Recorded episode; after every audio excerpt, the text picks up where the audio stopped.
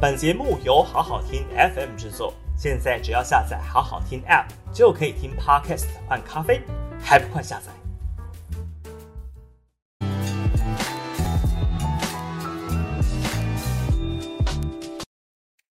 大家好，欢迎收看下班不演了，我是朱凯翔。这个大家是不是？大家是不是？突然发现，说我今天迟到了八分钟，又开始说我吃刻魔了吗？我们小编在问我什么主题？没有主题，没有主题。因为这一个周末，我还发现说有太多太多可以跟大家分享的一些有的没的话题。如果我要讲的话，我觉得今天我最想讲的其实是几件事情，包括了今天此时此刻约莫电价审议委员会关于这个电价的这个这个涨价的方案，应该已经要出炉了吧？然后呢，想要跟大家聊一聊太阳能。我刚看到今天看到一个新闻，从二零一九年以来，连续四年台湾的太阳能的装置容量的建置都没有达标啊，都没有达标啊，各位。而且关键是什么？那只是装置容量而已啊。你建了那么多太阳能板，理论就是他把太阳能板说，哎呀，我今天架这一块，这边可以发多少电？明天那边架一块可以发多少电？加起来，光是然后。不代表说它真的能发出这么多电啊，还要跟日照有关，跟气候环境有关。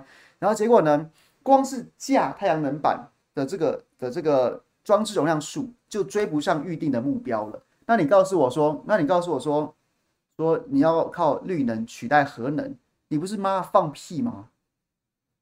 这是一个。那如果另外要讲的话呢？另外要讲的话呢？我个人认为，我个人认为，一个是太阳能。另外一个是在这这段这个周末最令我生气的是什么？最令我生气的新闻就是就是石斑鱼啊！好，不然小编帮我们下标题：太阳能与石斑鱼，台湾人被骗的够了没有？太阳能与石斑鱼，台湾人被骗够了没有？好不好？我们今天就来谈这两个主题啊。然后呢，其他的如果同朋友们想听选举的议题的话，我们等一下也来跟大家聊聊选举的议题。OK，OK，Absolute。Absolutely，对，台南部很多田都变成重电，而且还频传弊案呢、啊，频传弊案呢、啊。这件事情就是包括像是伟哲最近在台南选举，他跟龙介最近打得蛮火热的。其实我也蛮想跟大家聊聊台南的选举的，很多朋友关心台南的选举，我也可以跟大家聊一下台台南的选举。然后，然后台北陈时中看起来呼之欲出了嘛，他今天今天指挥中心不是公布说未来陈时中不会固定出席每天下午两点的记者会。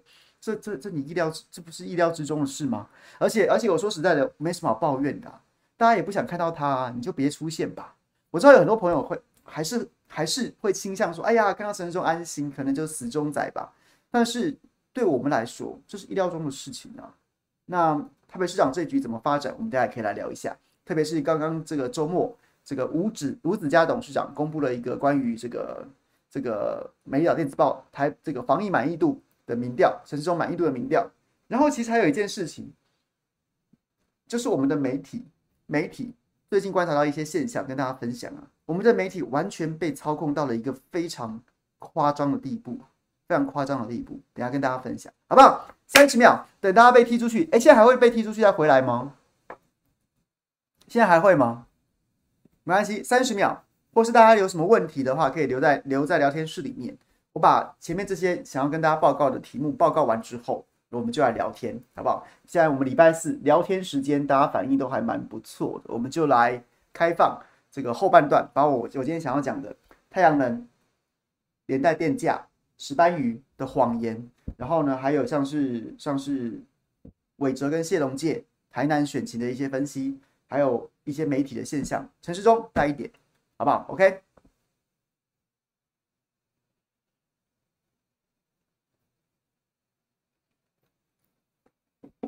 现在都不会被踢了吗？现在都不会被踢了吗？好，来，我先看到一个新闻，什么新闻呢？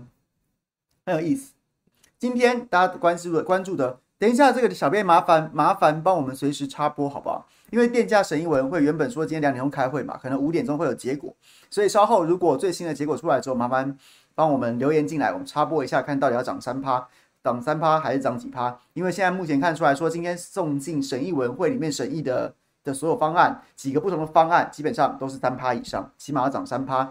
那可能会有一些配套措施啊，比如说什么，好像民生用电七百度以下不涨，然后呢，这个小上家一千五百度以下不涨，那是不是这样子？那请随时帮我们插播。然后再来呢，我今天看到这个新闻，我看完之后我就是一个，你知道怎么样吗？就是一个感慨，也没什么特别要跟，也没没什么特别的感觉，但是却又觉得说，你想着想着，你就会忍不住，你知道，为台湾的未来，为我们的子孙举一把同情泪啊。联合报今天写了一个新闻，政府推动以绿能达到呃近零碳排，太阳能堪称重大能源的推动方针，但受到疫情升温、材料飙涨、梅雨季及开发案场审查程序旷日费时等因素，今年前五月新增装置容量仅达六百二十七百万瓦，仅达全年预定三十亿瓦目标的两成啊！业者估计今年上半年恐怕连连十亿瓦的门槛都过不了，就三分之一都到不了了。如果今年太阳能装置容量目标无法达标，将是自二零一九年以来连续四年政策跳票。哎，说实在的，这个新闻大家会意外吗？大家会意外吗？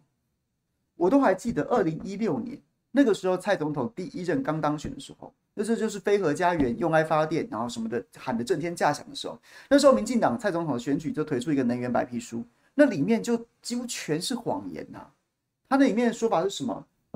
它是没有大剌剌的写台电藏电呐，但基本上它的意思就是说，台湾就是因为浪费啊，大家只要能够节电，我们省下来的电，或是说不管什么用过智慧电网啊，什么区域电网啊，到现在最近停电不是还跟你讲电网的问题吗？然后讲又透过整这个这个这个优化电网，然后这样节能减碳这样子的一些一些成果加起来，可以省下一座核电厂。就不用不用不用核电厂，我们只要节电就可以，根本不用发这么多电，盖什么核电呐？不用啦，省电就好了啦。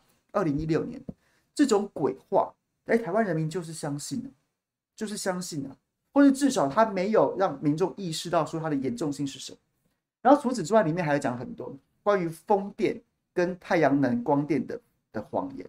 那时候我还记得黄世修，还有已故的议员唐慧玲，唐慧玲。然后呢，他们那时候就是都在国民党智库，世修好像没有这次在智库上班吧？但是不论如何，他是一个反正研究能源，然后呢非常有热情的。然后后来包括像李敏教授，包括像叶中光教授，也陆续我们来邀请来加入我们节目里面讨论这件事情。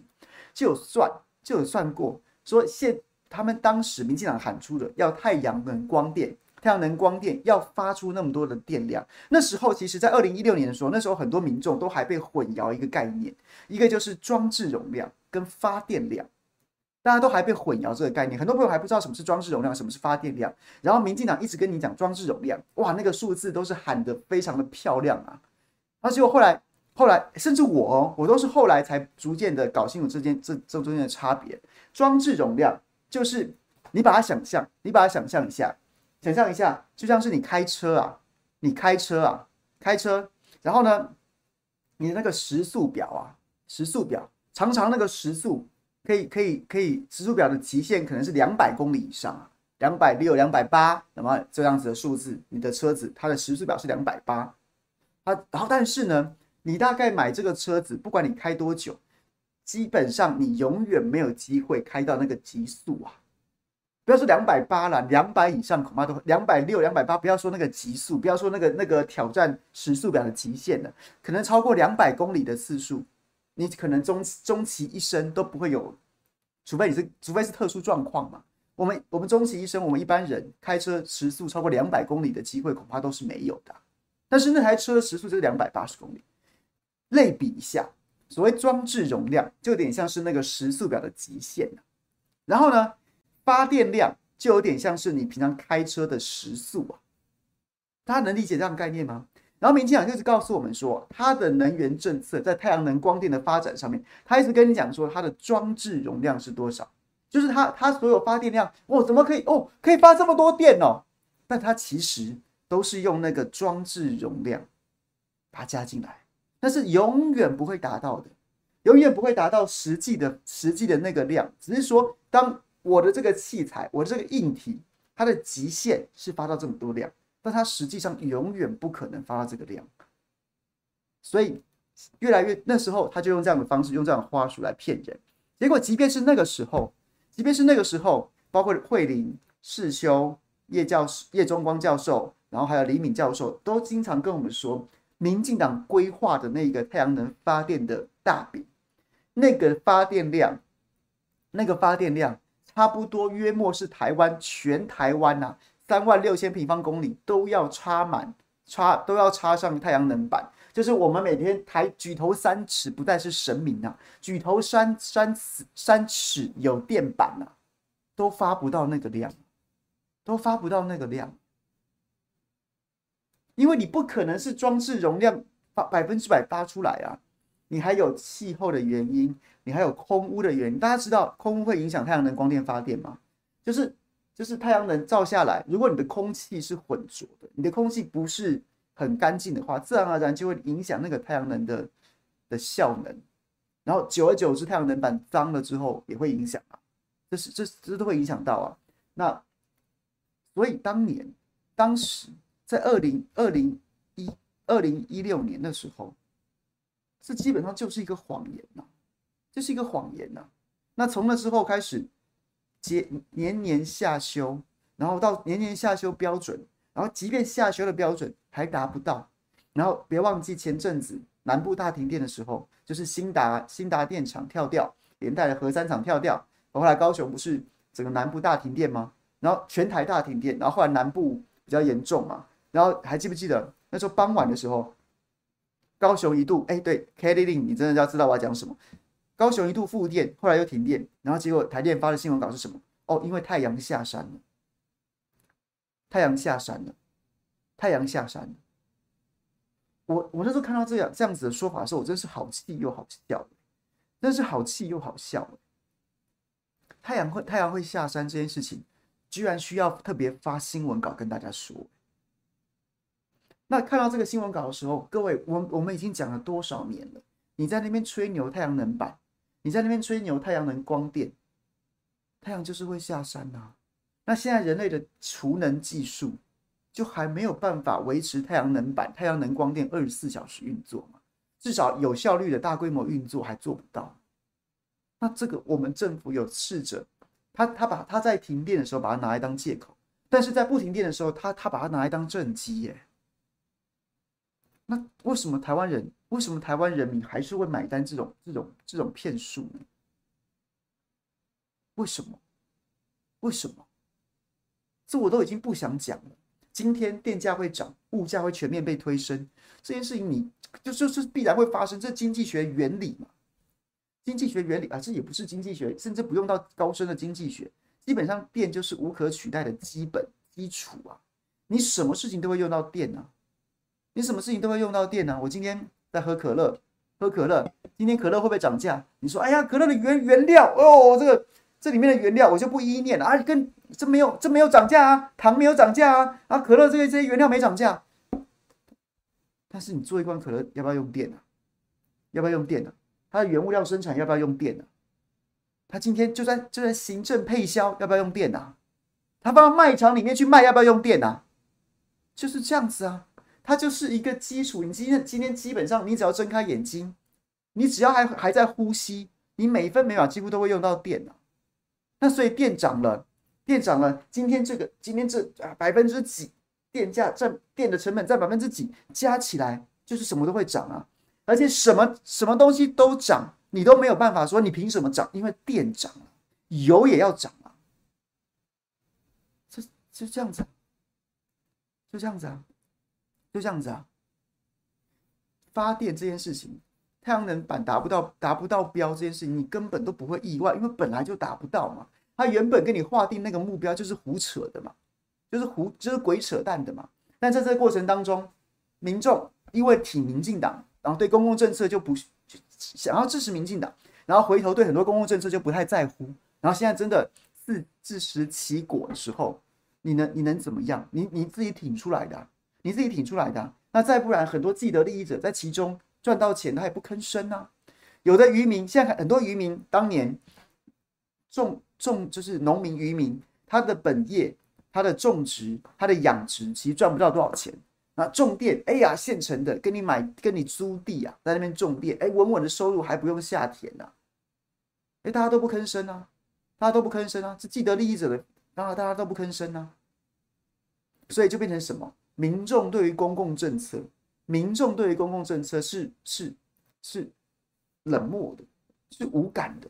我们只对政治人物的话术跟选战当中那些五花两五这个五花八门，让你眼花缭乱的那些那些那些选举的套路攻防有兴趣，却对一些艰深艰涩艰深的公共政策的本质是不在乎的。于是呢，今天到今天到这个地步，我们我们在二零一六年民进党蔡英文上台之后，那个那样子的错误的什么风电两兆风电。然后太阳能，太阳能发电就像是自己拿这个套索，自己拿这个套索套在自己脖子上。一个小岛，我们没有天然资源呢，我们什么天然资源都没有。然后呢，我们我们我们的发我们的发电全部都得靠我们自己。我们没有什么没有什么电网可以靠着像欧陆一样，对不对？德国在那边唱高调说我不用核电，但他需要电的时候可以从法国运啊，可以从法国传电过来啊。其他国家也类似这样的状况，我们全部都要靠自己发，结果我们把它堵在高成本、低效能的什么什么再生能源、风电、太阳能、光电，我们还要废除那些具有战略战略意义，然后成本相对低廉的核电上面，我们就拿像像是拿一个套索把自己套在脖子上，然后去年十二月十八号公投的投票，就像是不把这个套索自己把它拉紧嘛。自己把它拉紧一样，自己把它拉紧啊！所以，我们今天会走到这一步，你完全不要意外啊，完全不要意外啊！衰的只是衰的，只是我们这些投同意票的人，也要跟着一起受苦而已。要跟着一些北七，要跟着一些智障一起受苦而已。今天走到这一步，今天走到这一步。你还能够说去年在那边高喊投不同意的那些那些道貌岸然的那些看起来人模人样的，不是一些他妈的智障吗？不是一些智障吗？就是啊，就是啊。然后在这个过程当中，去年十二月就是一些智障害死台湾呐，就是一些智障，就是一些就是一些烂货，就是一些就是一些讲我讲的就是苗博雅、瓜吉这种垃圾啦。他们就是什么事情都喜欢跟你长篇大论。讲的一副，讲的一副，哎呦，口若悬河，道貌岸然。这个哇，我们在辩证什么事情，然后呢，三三三不五时就跟你扯一些形而上的，这是什么价值？这什么精神？这什么原理？这什么原则？但他其实心中就只有一件事情，心中就只有一件事情呢、啊，就一件事情呢、啊，就是我要跪舔民进党，我就是跪下来舔民进党，民进党讲的都是对的。就是我要舔小英嘛，我要舔小英，我要舔民进党嘛，所以民进党叫我不投不同意，我就我就投不同意嘛，我只是找个理由来说不同意而已嘛，我就是民进党讲什么我就听什么嘛。民进党叫我吃屎，我也会我也会我也会长篇大论找出宪法里面关于吃屎的自由，然后找出找出什么什么黑格尔当年这个这个哲学思想里面讲说人吃屎。其实是一种升华什么之类，我随便乱掰的，或是苗博雅会喜欢跟你讲，我台大法律的欧陆法系哦，这个法学精神里面有提到什么吃屎吃屎怎么样怎么样怎么样啊，再不然就会就会就会，反正就是找一大堆理由。然后瓜吉会拍吃屎很棒的片，就像他拍夹这个用屁股夹筷子一样，用一些用一些诙谐的方式来告诉你说吃屎没什么大不了的。他们就是他们就只是发挥自己的专长在行。在在在行跪舔民进党之时啊，就是各位，就是百转千回，柳暗花明又一村，九弯十八拐，都是指向同一个目的地，就是要跪舔民进党。民进党说了什么都是对的，我就是要当保皇党。那他们就各自发挥自己的专长，去保皇而已。就是这样。今天走到这一步，回头去看去年十二月十八号之前，你在那边挑剔黄世修站的姿势好鸡巴，然后讲话好鸡巴，态度很鸡巴。有没有一有没有人后悔啊？有没有人后悔啊？电价要涨，油价油价要涨啊！而在过程当中，从公投到现在，中间还有很多还有很多不断的作死的作为，什么作为？什么作为？包括王美花在那边讲，我们乌俄战，俄罗斯这个跟乌克兰打仗，关我们屁事啊！我们要制裁俄罗斯，我们不跟俄罗斯买天然气了。那你去哪里买？你去哪里买？王美花跳出来唬烂，姚美王美花跳出来唬烂，唬烂说：“哎呦，没关系，我们三月份跟俄罗斯的合约到期之后，没关系，我们去国际现货市场上面找到更便宜的，哪里呀、啊？讲来听听啊。第一件事情是，如果你可以找到更便宜的天然气，那你他妈的去年、今年三月之前就应该买啊！你干嘛去跟俄罗斯买比较贵的？你渎职吗？你图利吗？”你可以，你我靠！我说找就找，找到更便宜的。那请问一下，你之前为什么买贵的？到俄罗斯了，我们只我们我们早就不应该买了，不用等俄罗这个乌克兰战争才在那边制裁，才在那边才在那边停买啊，才在那边抵制啊，不用早就该买了。那为什么不买？这么容易就找到？那那不然你去哪里啊？去哪里买？讲来听听啊。那你买到了吗？那如果真的有的话，那你现在为什么涨价呢？说啊，亏损四百多亿啊！哎呀，这个怎么这这个台电台电今年可能会亏到八百多亿啊？啊，你不是买到便宜的了吗？那起码那个那个那个严重亏损的态势应该会收敛呢、啊，因为照你说的，买到更便宜的啦。其实我都很懒，很很懒得，还要从逻辑上面去辩证王美花在说谎。王美花说的谎，已经已经已经差不多。如果说谎有刑责。他差不多已经要把监狱给坐穿了。如果说一个谎要下台，他早就从官位上跌下来，跌进十八层地狱，十八层阎罗王都没他跌的深呐。他早就不知道跌到几层去了，全是谎言，全是说谎啊！我每次讲到这个事情的时候，我都可以跟大家这样噼里啪啦这样子骂，这样子骂，骂骂骂骂骂。可是骂到最后，我很悲哀，我也收不回来。那为什么台湾人一而再、再而三的被骗？为什么？为什么台湾人一而再、再而三的愿意被骗？然后越骗越低级，就是因为你很多事情纸包不住火，你越来越难凹。那你还要凹的话，谎言就会越说越扯淡。那为什么台湾人还是相信？我也不知道该怎么解决，我也不知道该怎么样。今天如果你问我这个问题，我先跟你投降，我不知道怎么回答，我不知道怎么回答。都这么扯了，为什么你们还相信啊？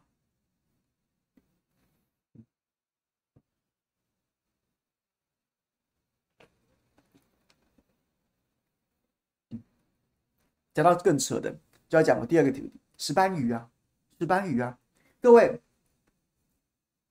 我算是我应该算是全台湾最早头几个，就是还在那边鼓吹什么。什么台湾石斑鱼，然后买买民主石斑，然后呢挺台湾，中共打压，在最早最早新闻还在这个在这个风向的时候，我就跟大家讲，不要吃啊，不要吃啊，北七才吃啊，北七才吃啊。第一个，很多层次啊，包括政府该解决的问题不解决，为什么要民转嫁给民众帮你解决？你错误的政策，然后无能的无能的行政，然后那所有一大堆的疏漏都是你政府的包，为什么要我们吃？再来，其中还有人谋不臧，还有黑心业者、黑心养殖业者，他们、他们、他们自己闯的祸，他们活该受制裁。为什么要我们人民去帮你解决？就这样跟他讲，不要吃啊，傻子才吃啊，傻子才吃啊，该倒的就让他倒掉。这些业者没有什么好救的，一些笨手让他倒一倒，千万不要买，各位，千万不要吃啊，千万不要吃啊。千万不要吃，千万不要花那一毛钱去救那些笨兽业者啊！让他们倒一倒，让他们倒一倒，好不好？你说，哎，其中也有好的，好的，自然而然，他如果是凭着良心在经营的，那些烂的倒光了，那些体质不健全的倒光之后，他们就有机会活下来。冲击是必然的，啊，做生意哪有这么容易？做生意哪有这么容易？哎，把好的时候，两岸关系好的时候，你躺着赚。那现在冲击来了，你本来就要就要提升优化自己啊。那你过去你说你奉公守法，但你对于你对于这个业界的整个败坏，你也你也视而不见，或者至少你也相怨啊。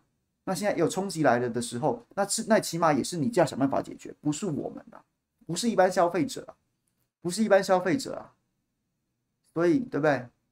对不对？不要理他，让他们倒一倒，让他们倒一倒啊，说不定。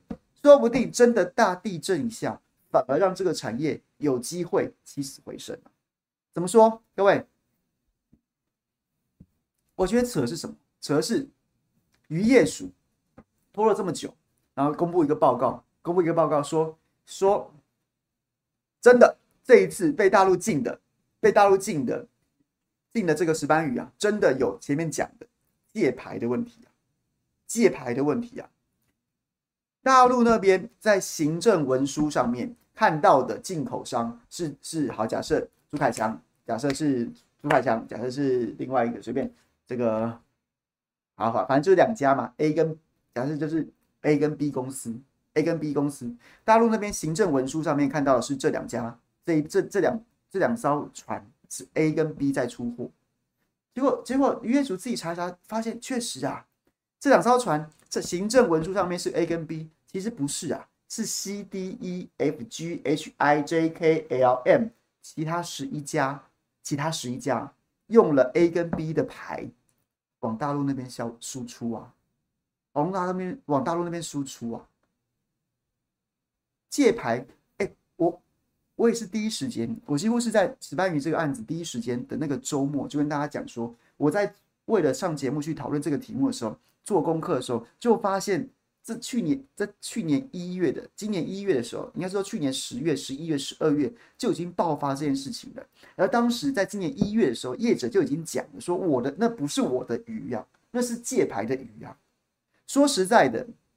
我觉得那个时候业者出来喊冤说那个有毒的鱼有被验出有毒的鱼不是我的，我只是借牌，我也不能理解说他为什么大喇喇的自白犯罪。那我只能合理的解释，我只能合理的揣测，是因为这件事情真的在业界根本就是行之有年，根本就是根本就是根本就是心照不宣，所以业者才不知道说这件事情是自白犯罪，自白犯罪。然后反而觉得说啊，这有什么大不了的？所以我就讲，那不是我的啊，那我没有毒啊，那是那是排借给人家出货而已啊。结果现在渔业署一查，真的耶，真的耶。各位理解我这段是什么意思吗？就是如果我心里面还有羞耻心，或者是说我心里面还会还对犯罪这件事情有自觉，违规这件事情有自觉，或者说这是这是我铤而走险，那我那我被调查的时候，我也不会大大的这样讲，我可能会顾左右言他。或是我可能只会讲说，没有我的鱼真的没问题啦，那这个这这怎么查怎么查，然后赶快去查，赶快去查了。哎呀，这个要跟杜安沟通，我可能会顾左右言他，我不会大喇喇的就说，哎，那是那就是借给别人呐、当我会这样子的时候，就代表说，我觉得这件事情没什么大不了，没什么大不了的、有什么不能讲？所以各位，请问一下，那就算你是通过 ECFA 认证的，啊，你说你的鱼没有毒，你借牌给人家，你助长了这样的事情。那为什么你不倒一倒？那今天如果那今天那今天啊，你说哎呀，这个业业界我我不是不肖厂商，那你对不肖厂商相怨啊？你甚至跟他合作啊？你为什么不倒一倒？为什么要帮你啊？为什么要救你啊？然后呢，最扯的事情是什么？最扯的事情是，这都已经查到了，就是。还是 A 的结果根本输输出去，A、B 的输出去的鱼根本就是其他另外是一家的，哎，基本上这什么？这就走私了吧？这就走私了吧？这就走私了吧？大家没有异议吧？这就走私了吧？诈欺了吧？诈欺走私，对不对？他至少都涉及这样子的争议跟违跟跟跟这个违法的事实了吧？结果我们的陈吉仲，我们的我们的苏贞昌还有脸说。哎呀，这这怎怎么这样讲？那十一家我们验过都是无毒的，啊，你怎么可以说它有毒？哎，这又分两件事情，这又分两个点。第一个点是说，你他妈的这就走私跟诈欺耶，你还要再硬凹说那十一那十一家厂商我验了它是无毒的，走私就是就是销毁了吧，诈欺就是销毁了吧。你应该回头检讨，为什么台湾在走私跟诈欺啊？你还在那硬凹说，我就就算走私，它也是好的啊。哎，哪个走私不是好的？哪个走私不是？哎，很多走私就是走正品货进来啊，就是走正货，就是走就是走原厂货进来。那以后台湾法律是不是要改？只要那个是原厂货正品，走私也也也没关系。我们我们同时从此取消走私。走私这条法律，哎呀，只要那个那个东西是好的哦，那验一哦可以吃啊，可以吃啊，什么大陆走私香菇哦可以吃啊，然后或者说哪里走私什么什么东西进来，对不对？上飞机去买烟走私啊，只要那个烟是正品，那个烟是好的，那就没问题啦。你叫什么叫？你干嘛管他走私假期啊？那个烟是好的就好了。所以我，我都觉得陈吉仲他怎么有脸讲这种干话？你真的不要为了你，你死要干这个官位，死要护航民进党的施政，死要保住你那个你那个干台湾的石斑鱼业者就出问题，你死要保住台湾 number one 这样子的面子，你就在硬凹哎，你就要颠覆所有的法律常识跟知识哎，不要这样子吧，不要这样子吧。所以各位理解吗？光光你就已经这自己都跳出来证实了，你就是验，你就是报 A 卖 B 嘛，报 A 卖 B 嘛，那他就是走私，他就是诈欺了嘛，你还去硬凹那十一家鱼要干嘛？更何况我讲第二点是什么？第二点就是他到现在也没给我们看，也没给我们看那十一家的检验报告，他到现在也没有公布那十一家厂商到那十一家养殖业者是哪里啊？是是屏东的张三，是高雄的李四，没有啊，没有公布啊，更没有公布检验报告啊。他出一张嘴说：“我检验过了，安都是无毒的。”谁信你啊？谁信你啊？所以这真的完全出一张嘴耶，完全出一张嘴，颠倒黑白，扭曲事实，避重就轻，围魏救赵，就是在硬凹啊！硬凹什么？台湾 Number One 都是中国打压。我很乐见这一次的风向没有这样子吹啊！当然，民进党政府还是试图要带这样的风向，什么民主凤梨、民主凤梨，对不对？大家吃凤梨救台湾这样子的风向，他试图要带这样，但是看起来没有带起来啊！蔡总统脸书第一天试图要带吃石斑鱼这样的风向，结果第二天就闭嘴了。为什么？因为新闻出来了，过去过去十年，过去十年，中国大陆买了百分之台湾百分之九十九的石斑鱼啊！啊、结果台湾的石斑鱼，日本人根本就不屑啊，都是都是中国大陆在买啊，日本人都不屑，日本人都不吃，日本人根本不信任台湾的养殖鱼，然后结果我们的农业，我们的这个农委会跳出来解释洗地怎么洗的，哦，他们以为说日本人以为我们的石斑鱼啊是天然的，天然的他们会吃一些藻类，那藻类里面可能会有一些天然毒素，所以他他以为他误解，他误解我们的这个石斑鱼都是天然的，那其实我们是养殖的。这种干话，这种这种自己讲都不嫌脑残的干话，他讲得出口。你你当日本都白痴是不是啊？当日本白痴误解台湾的石斑鱼是是天是天这个是这个这个天然天然的，不是养殖的。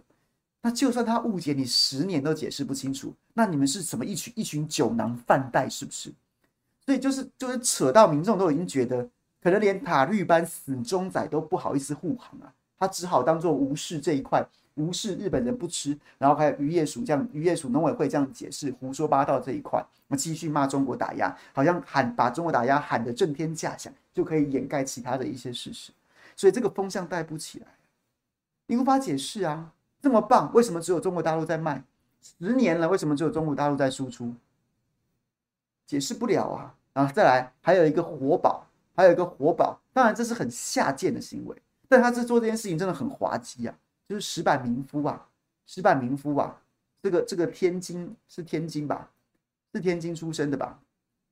天津出生的，是不是？天津出生的这个这个假日本人啊，然后现在到现在被塔利班重金礼聘到台湾当洋将的石板民夫啊，写一篇说什么？中大陆不吃，日本人要吃。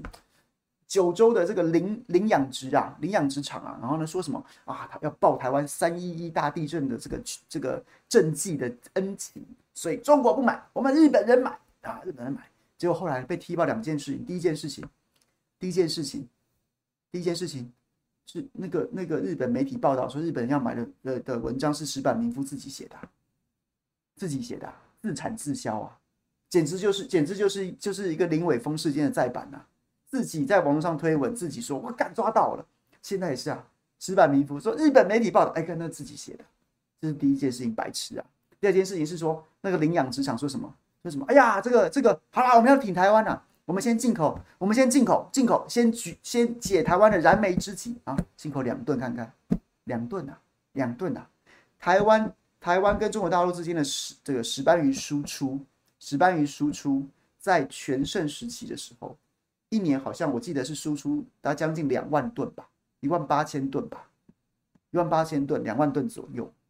然后近年来到直到直到去年受疫情的影响，受疫情的影响，然后呢，再加上说两岸之间毕竟关系没那么好，人家也不想不想一天到晚吃你这些东西，然后然后好像还也还有六千吨左右吧，五六千吨左右，日本人感谢日本先进口两吨试试啊，是拿出来讲不是笑掉人家大牙，你不讲还好，大家没大家不会不会关注这件事，你讲之后发现说这件事情内部有多可笑，所以我就要讲啊，从前面太阳能能源政策、电价政策。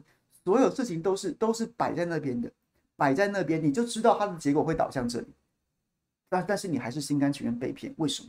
然后现在石斑鱼也是一样，还在跟你凹哎、欸，自己都自己都跳，自己都抓到了，就是走私，就是诈欺，他还要继续跟你凹说，那那呃，就算是诈欺，就算是走私，那个鱼也是没有毒的。那好啊，你。我我其实我根本不想看你诈欺跟走私，我管你那个鱼有没有毒。好，那你就算要硬要那个有没有毒，那你把那十一家业者公布，再来出示他的检验报告。我我觉得这件事情我根本不想看，在输出这一块我不想看，但是我觉得它其实有重要性的，就是你各位啊，你各位啊，我们凭良心说，有时候去餐厅，石斑鱼还算是大菜，可能喜宴都还是有石斑鱼啊，它还算是比较对不对？比较高贵的鱼种鱼种啊，你告诉我，输出输出可能还要检验，还有比较严格的。当然了，现在看起来就形同虚设嘛。中国大陆那边都是让利放水嘛，台湾这边也不验嘛，乱搞一通嘛。现在这件事情东窗事发。好，但不管怎么样，外销理论上来说，它可能还要经过检验。你都敢这样子乱搞成这样子，你都可，你都可以，你都这个产业的黑幕都可以黑成这样，在内销，在内销，内销基本上是没有在检验的，没有在检验的。外销要检验，理论上起码理论上要检验。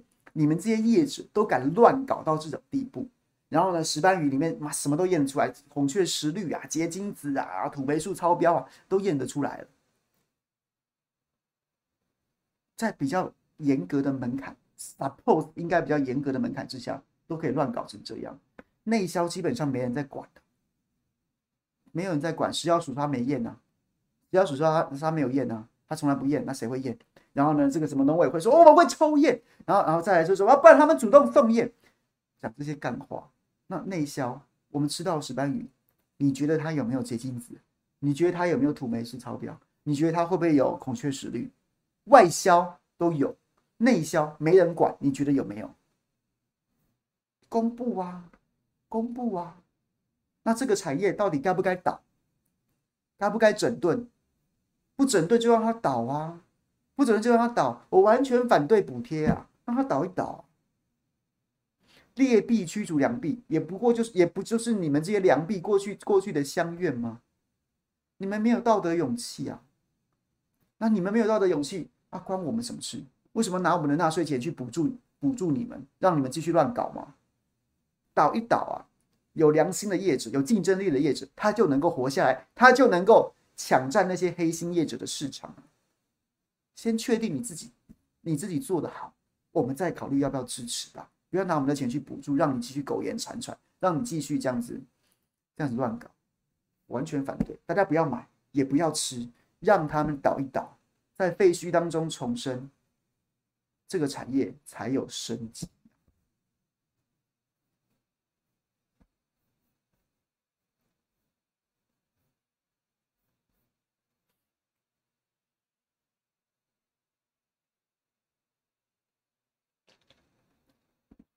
好，讲台南市选举。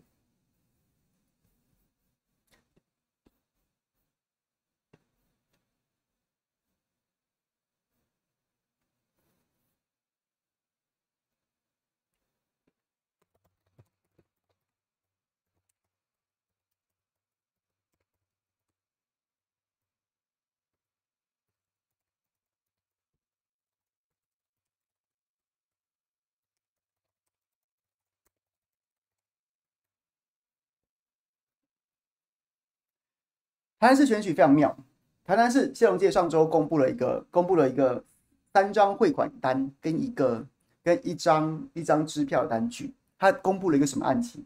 二零二零年十月一号，有一个在台南叫李瑞祥，他经营，他想要经营，他想要经营私人的灵骨塔，私营的灵骨塔。但是呢，他买下这个灵骨塔，买下他的经营权，买下他的产权，但是台南市政府一直不给他过，不给他过。然后呢，用一些不合理的规范去刁难他，说反正我就是不签呐、啊，然后你要找前业者啊。然后呢，根据李月祥的说法，前业者，他前一手业者卖给他之后，然后呢，不晓得有没有跟台南市政府勾串内神通外鬼。总之呢，他卖前一手姓林，叫林林义将。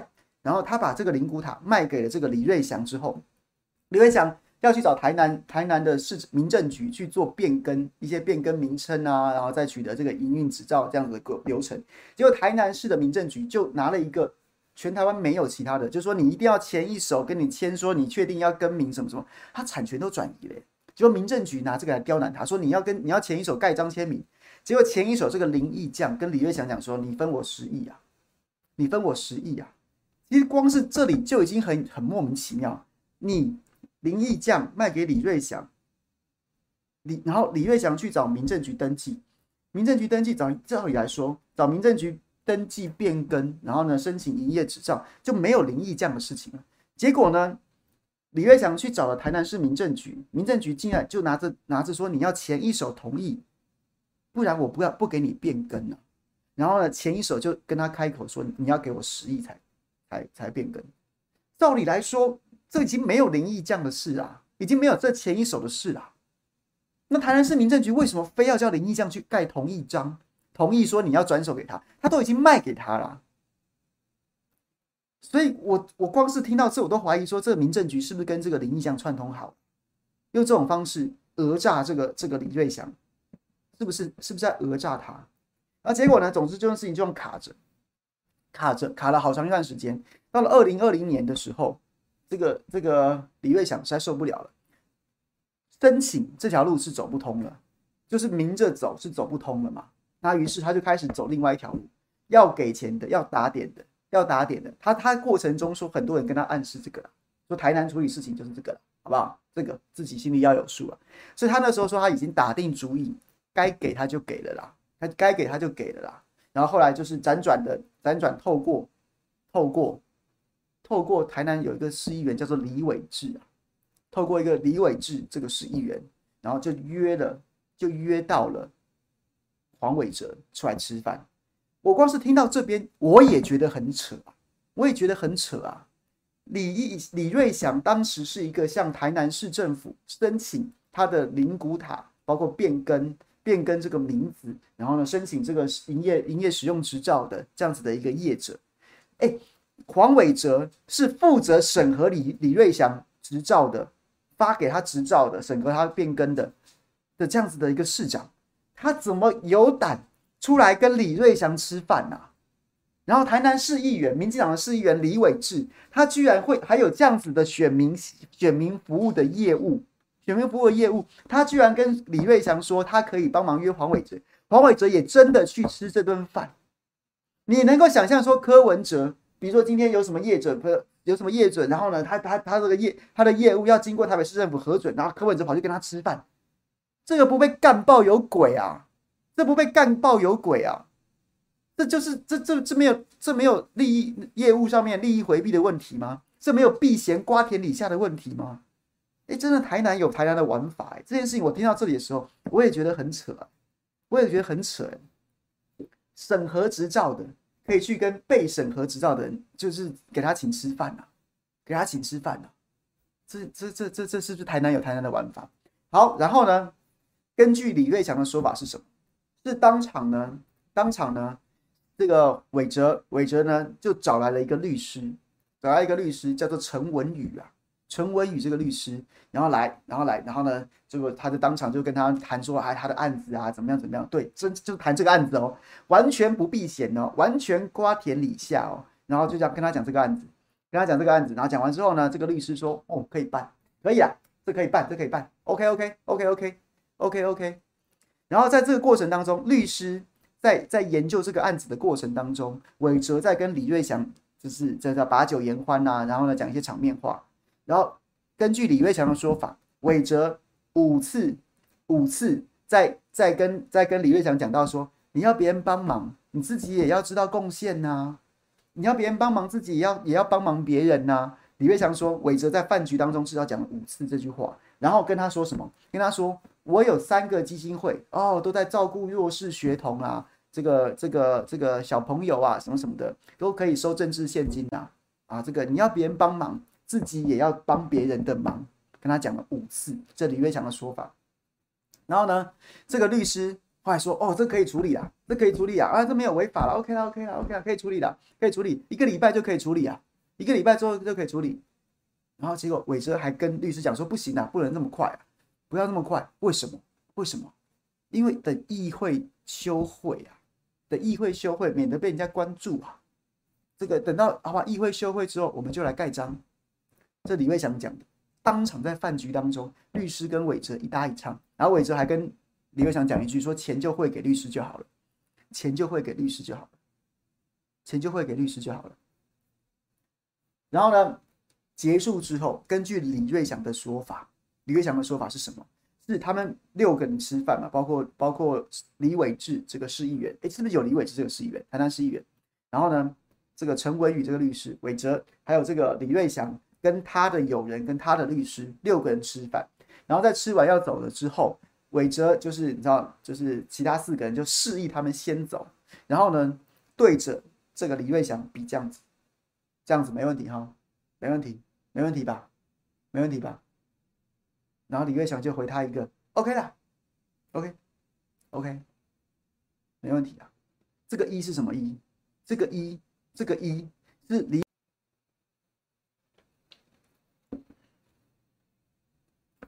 就讲好一千万，这一段谢龙介在上上周吧，上周还上上周咨询的时候，对着黄伟哲当面问他，问他说：“你十月二零二零年十月一号有没有去桃山日本料理吃饭？有没有去？”然后黄伟哲，大家可以去看谢龙介脸书上面有这段影片，然后他就第一时间说有去吃，但是时间我不太记得，不太记得什么什么什么的。然后呢？他讲说，是不是有一位陈律师？陈律师，陈律师，然后结果这个韦哲就讲说有有，他就承认有有去吃饭，然后有这位陈律师，然后还讲说什么他，然后韦哲说，然后龙介还讲错，龙介讲说他可能没有掌握很清楚，他说他是不是吃完饭才来的，然后韦哲还自己纠正他说没有，他吃饭的时候就坐在那边，所以确实有这件事情呢、啊。然后龙介又问他说有没有比这样，然后人家跟你比这样。然后韦哲在这段这段时候就说没，就有点支吾，就说没有啦，就没有这件事嘛什么的，就这样子。但是李瑞祥他因为这件事情办不下来，钱给了哦，他给了七百二十万，他给了七百二十万，分三次汇款给了七百二十万。原本他开了五百万的票要给要给律师，后来律师那边嫌嫌李瑞祥说他的信用不好，我不要收你的票，你汇现金给我。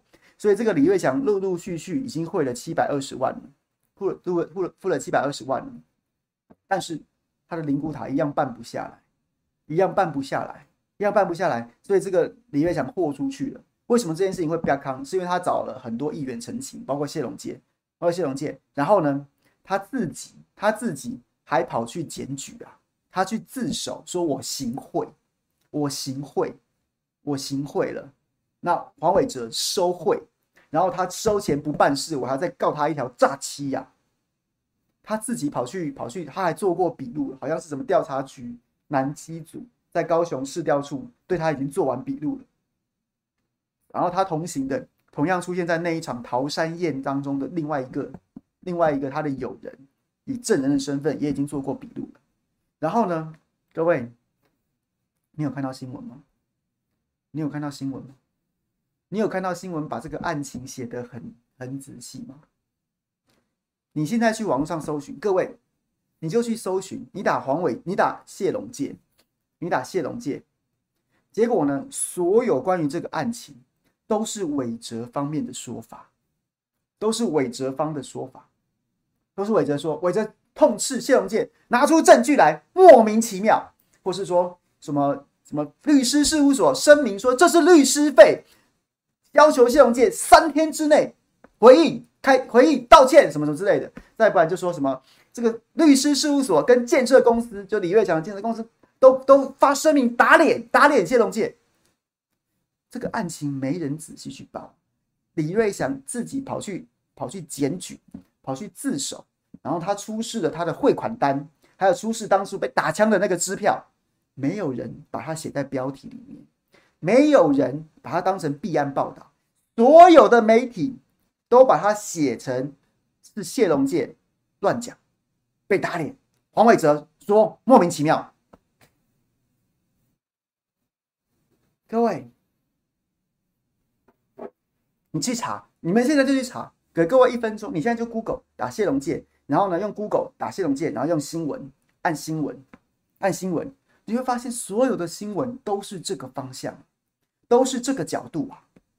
如果你有时间，你有兴趣，你再去查，你打谢龙介跟那个经发局长陈凯琳，陈凯琳好不好？就他前段时间，陈凯琳还告他质询干官员居然敢告议员呢、欸，然后谢龙介也反告他。你现在去查谢龙介跟陈凯琳关键字，这两个关键字加起来，所有的新闻也是没有很少谢龙介告陈凯琳，都是陈凯琳告谢龙介，不要乱讲。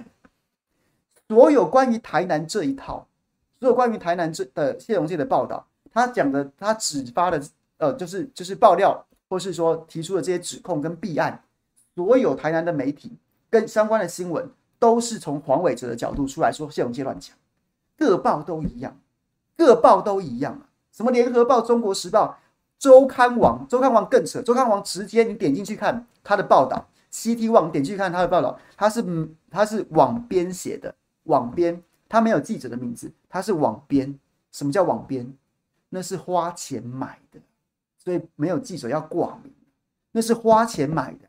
你可不可以每个月哎写我们几篇，好不好？我指定这个要写，那个不要写，好不好？你就就是好不好？处理好了，网编呐、啊，网编组写的，全都瞧好了。各位，现在现现在伟哲身边的操盘手是谁？洪志坤呐、洪志坤之前在谁身边？陈菊啊，最早啊，后之前是前一首是是柯文哲嘛，在前一首是是陈菊啊。当年陈菊在高雄市政府的时候，他怎么操控媒体的？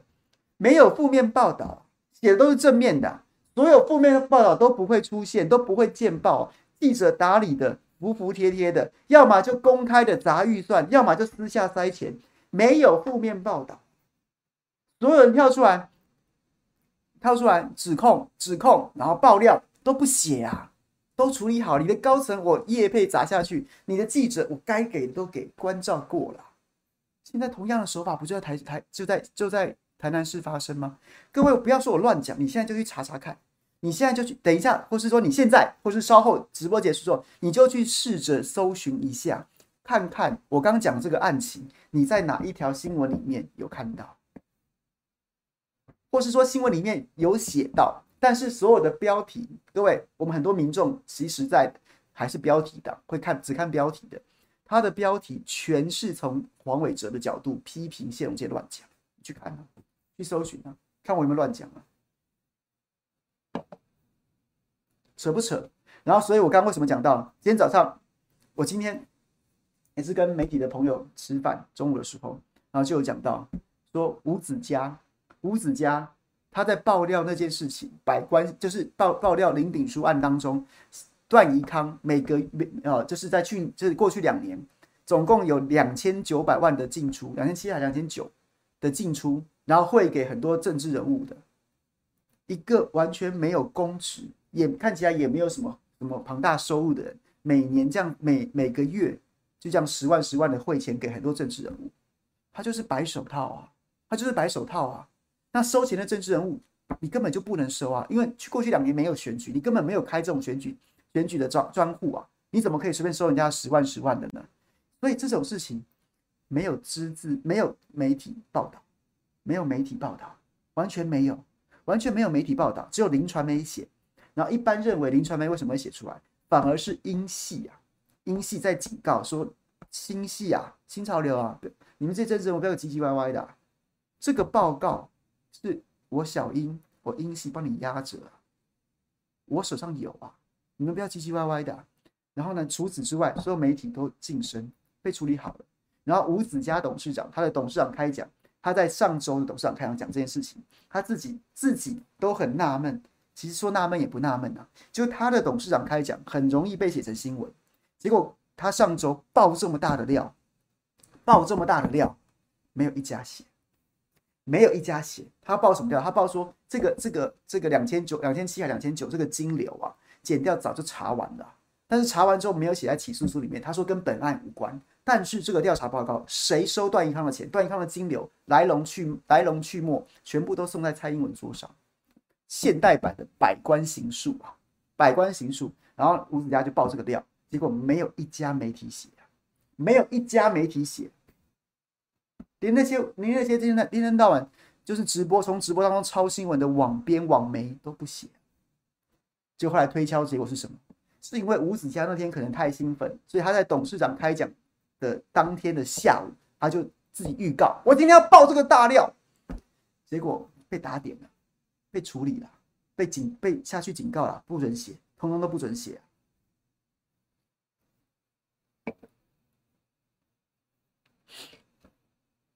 各位去查，你去查，不要说我乱讲。你去，你等一下，这个直播结束之后，就就给各位做两件两个功课。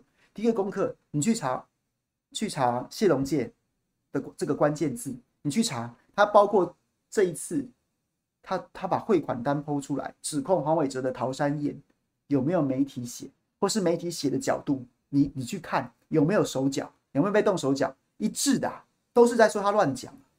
然后呢，再来往前去爬书，他的他之前告陈凯琳，结果现在所有打谢龙介陈凯琳头几个，也许是有头几头几条连接，都是陈凯琳告谢龙介，不是谢龙介告陈凯琳，是谢龙其实陈凯琳告谢龙介啊。然后案情也不讲，案情也不讲，都是陈凯琳告谢龙介，陈凯琳告谢龙介是新闻没错，但是谢龙介反告陈凯琳之后，照理来说后面的新闻应该压到前面去，结果要么就是陈继续留着陈凯琳告谢龙介，再不然就是陈凯琳回应谢龙介，我要加告他诽谤。你去看这个没有处理，谁相信？然后再来你去查一下吴子嘉两千九百万还是两千七百万？对不起，我真的忘记那个数字。有没有？你有没有哪一家写？有没有哪一家写？瞧好了，瞧好了。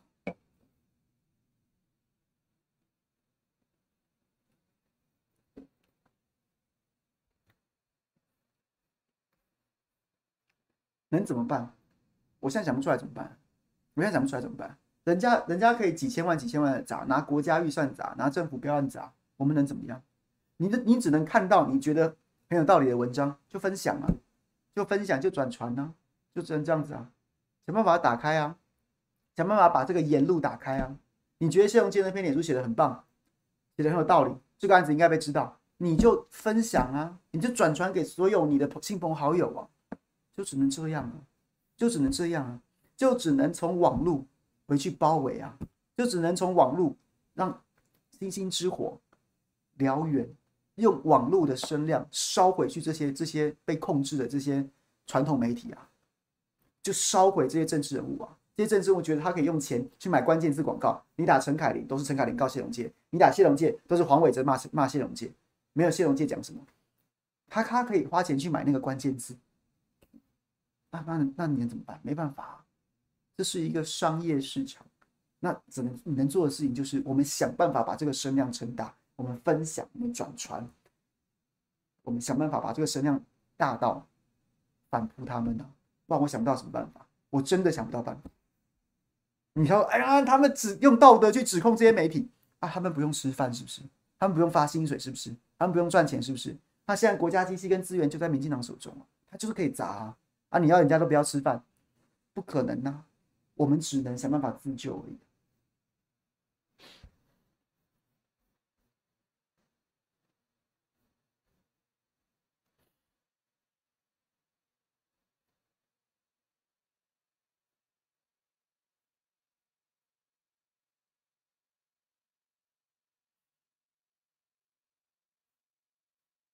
好了，讲完了，讲完了。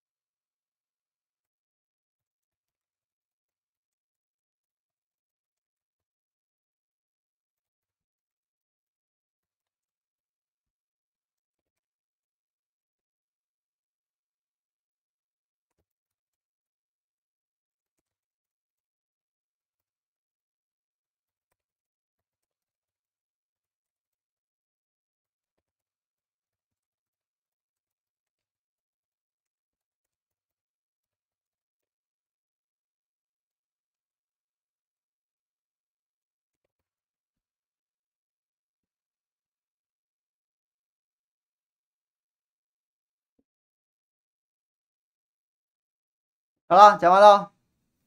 这个今晚上没有其他的通告了。然后呢，明天下午在中天，然后去中广，然后这个在下班不演了，我们就周四再见。周四不要忘记了，周四随便大家问哦，记得要提前率先提前提前提问，你越早提问，我们小编会照顺序整理下来，然后我就会越早看到，越早看到我们就会优先回答。OK，非常谢谢大家，好不好？各位，我们要自救，我们要团结起来自救，就是多分享多转传。涉违法不用担心啊，不用担心啊。涉违法，欢迎大家。如果你被告的话，你欢迎欢迎你来，你来找我，跟你经验分享，好不好？经验分享。这个，你转传政治人物的，转传政治人物的，应该没什么问题。你就转，你就尽量转，你不要去转那些来路不明的，来路不明的，因为你转传政治人物的，基本上政治人物会应该要为你，得要对你负责，他起码要出来。帮你讲述，然后至少你也有所本。我是根据那个谁谁谁，因为我根据谢龙介，哎，他是台南市长候选人呢，台南市长候选人，我应该可以相信，可信其为真吧？可信其为真，不会出什么问题。倒是不要去转传那些来路不明的，来路不明的，就是比如说一张图卡上面，他也不跟你讲出处或什么的，这些就真的要小心，搞不好有其中不但资讯有误的，甚至搞不好还有反串的，那真的要当心。所以各位这些小美角，欢迎大家。就是来来这个，你也可以提问这个。如果我想到什么，我就跟大家分享。OK，谢谢大家，拜拜。